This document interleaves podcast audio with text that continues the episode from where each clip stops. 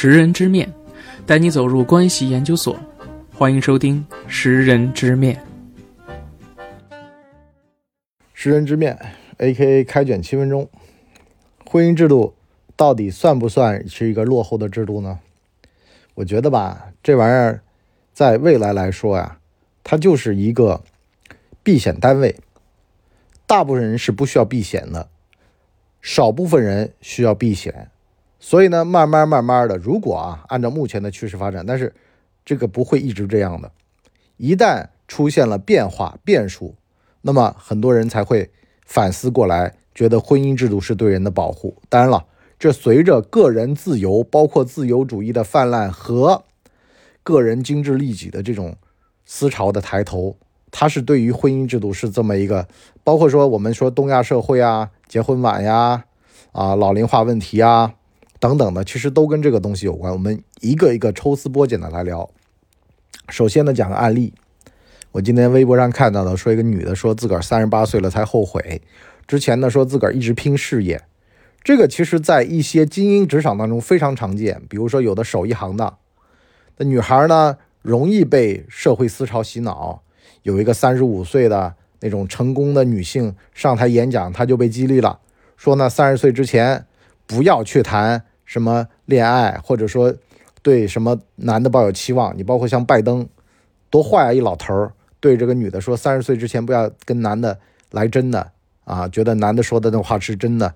老头儿，你看七八十岁了还有这份闲心是吧？看来他当年也是一个不省心的主啊！男人只有挂在墙上了才能老实，一样的道理的。这种话你听听就算了，为什么呢？一个人他去说。一些人生感悟，一般是他遭了罪的时候，遭了罪的人讲的都是很偏激的观点，就包括说这个世上没有好男人，是吧？李吴吴那个李莫愁说的，啊，是叫李莫愁吧？反正就是那个，是吧？灭绝师太等等的，反正就是金庸小说里面的人物。为什么他被伤了呀？当然了，这个叫幸存者偏差。活着的人他会讲话，死了人他会用尸体告诉你。你看哪头，哪头就会告诉你你想知道的东西。所以呢，当那个飞机飞回来的时候，啊，这些飞机的翅膀上都是有弹孔的，大家就觉得说要加固飞机的机翼。实际上呢，机身被击落的已经回不来了。那么，婚姻这个制度对于人类来说，它是一个保险制度。三十八岁，他说他后来后悔了。其实。我老婆有很多同事也这样啊。我老婆是一个比较脑子没那么精的一个人，这方面呢，我觉得有好有坏。好是什么呢？她不会算。坏是什么呢？由于不会算，所以呢，嫁给了我之后呢，一直在那后悔，说：“哎呀，我怎么就嫁给你这种是吧？软饭硬吃的了呢？对不对啊？你一个男的，一天到晚的做做播客，聊聊天儿啊，就。”像我在家里面就给小孩检查作业是吧？你一个大男人，你除了烧饭，除了在那儿跟你的听友在那儿叨逼叨，你还会干嘛？百无一用是书生。可是呢，由于她对于男人啊要求没那么高，她至少找到了老公，嫁了人。嫁了人之后，她再在职场上打拼。虽然一边看着她那些年纪渐长的同事找，因为这个世世界很现实的，你过了三十五。那么人家就会戴有色眼镜去看你的，就比如说你之前其实一直很潇洒，但是你过了三十五，你还找不着，那么这个时候就会很难。它就像一张门票、一张券一样的，这也就意味着优秀的人不是你哪儿错了，而是时间不对了，在该对的时间里面你没对好，那么在不对的时间，有的时候就再好也没用，是一样的道理的。有的时候有人说，哎呀，我是因为没有碰碰到对的人。其实我说啊，可能是太会算了，就是要的条件高了呀，或者说是，哎呀，我职场上有所发展啊。其实啊，一个很明显的特点是什么呢？当一个人以绝对的世界观看待世界，你就比如说啊，在工作顺利的时候，享受工作那是对的；但在工作不顺利的时候，去咒骂工作，这就有问题了。工作不顺的时候干嘛呢？享受生活呀，是吧？这个时候其实应该拿时间换空间，也就是说不顺的时候，那我就把工作的烦恼远离自己，去钓钓鱼啊，去放松放松啊，反而能够跳出来去看待工作。你不要一直在里面苦大说，工作这件事儿，它不可能永远能够让你做得完的，它总是你稍稍够得着又不行了。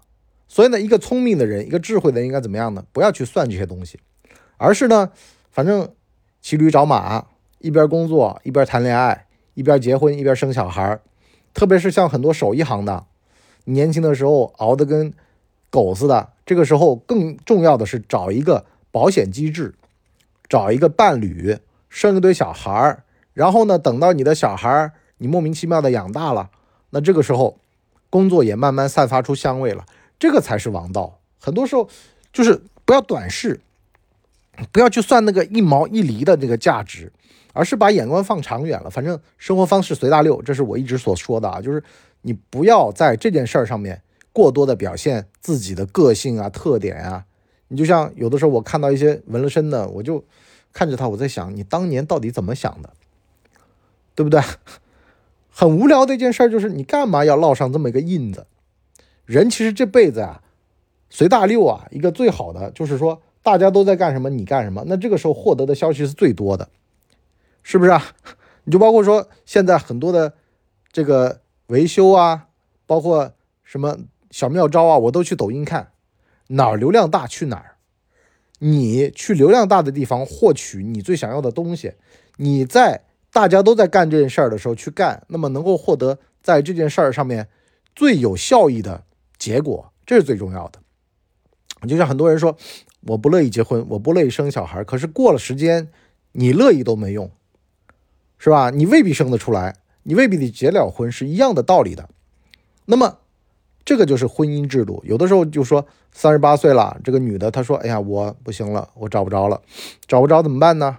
你提再高的要求或再低的要求都没用，这个时候都容易，要么别人笑你，要么来一个你根本就看不上的。当你看得上人家，人家看得上的时候，你不珍惜，这会儿就没了呀。你就像工作这个事儿一样的，换来换去，换来换去，好了。等到别人散发出香味了，你这个时候还在那儿当个新手，被人家指着鼻子骂，这有意思吗？很多人其实这辈子就这样，毁就毁在什么呢？永远在那挑选，但是呢不买定离手。婚姻也是个买定离手，生孩子也是个买定离手，买定离手了，然后呢这个事情就平滑着过去了。真等到你反应过来的时候，可能啊痛都痛完了，这事儿都已经，你就包括说。一转眼发现自个儿的小孩都这么大的时候，哦，自个儿还没懂事儿呢。没关系啊，没懂事儿，小孩也长大了呀。等你懂事儿，很多人就会说：“哎呀，我还没准备好呢，我还……哎，谈恋爱需要准备吗？结婚需要准备吗？生孩子需要准备吗？可能真的，如果你准备好了，你反而智者不入爱河了。人笨点好。最后呢，其实我想讲一个关于婚姻制度的一个最大的。功效就是保险机制。什么叫保险机制呢？真的三十五岁失了业，你的另外一半至少还有份收入能够供着你。就很多的人他说，这个我今天看幺八幺八嘛，一个男的说自个儿被优化了，他是个程序员吧，然后去讲脱口秀去了。实际上我就觉得很可能是因为他背后有人在支撑着他去完成他的梦想。如果是一个人三十五岁之后面临着失业，那是非常可怕的事情。当然了，前提是你不要去卡夫卡的那个《变形记》里边的男主一样的，全家人就你一份收入。成立一个家庭，夫妻双方都应该有收入，都应该去有自己的一片天。那这样的话呢，就像一个比较好的夫妻关系怎么样的呢？近的人反而要离得远，远的人反而要显得近。为什么呢？因为近的人大家每天在一块儿，那么各干各的，有什么事儿商量一下。再各干各的，一个好的关系都是这样的，若即若离，若远似近。啊，你想毁掉一段关系很简单，你就只要把这个关系给拉近，拉近到近的不能再近的时候，那就爆掉了。当你仔仔细细的盯着他，你会发现什么毛病都有。啊，小孩也这样的，你要盯着小孩，这个小孩身上都是有缺点的。啊，一个圣人的身边的人。是不会觉得他是个圣人的，反而觉得他是一个跳梁小丑啊！每天在人前人五人六的，你看嘛，回家也拉屎放屁，一个道理的。所以呢，也不要拉得太近。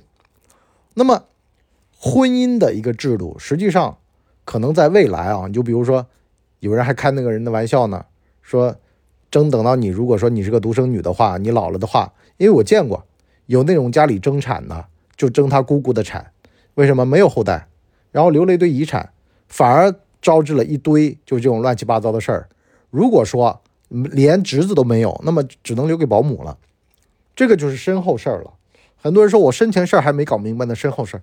可是很多事情就是这样的，你还没琢磨明白过来呢，很多的事儿就已经来了。等你还没琢磨明白过来呢，很多的事儿就已经过去了。但是呢，对于人类来说，最好的机制它就是随大溜的一个机制。好了，我们上半集识人之面就先聊这么多。我们下半集呢，跟各位聊聊啊，智者不入爱河，如何做一个努顿的入爱河的人，或者说呢，是如何做一个随大溜的人。为什么我教你随大溜？是因为随大溜比特立独行的好处要多得多得多。因为呢，只有你随大溜了，你才能够抽出主要的精力干你最主要要做的那件事儿，就是事业或者是热爱的那件事儿。啊，家庭里面你回家就有热饭吃了，很多事儿不用自己考虑。否则的话，长辈给你担心。你如果是个单身的话，你又没有妻子儿女，有很多的事儿。真碰上了，你又没有家人可以商量，人啊，下半段全在走下坡路，就这样。好了，我们上半先聊这么多，我们下半再聊。下半在哪儿？自个儿找，我也不在那儿随便聊了，是吧？跟你说也没用，说来说去的，反而徒增很多烦恼。有本事自个儿找啊！好吧，我们下半集再聊，拜拜。我们的节目每周七天，每天更新一集。如果您还觉得不够听的话，可以去听《谋略的游戏》，现在已经更新到第三季。我们全网都叫干嘛播客。感谢您的收听，我们付费下半集再见。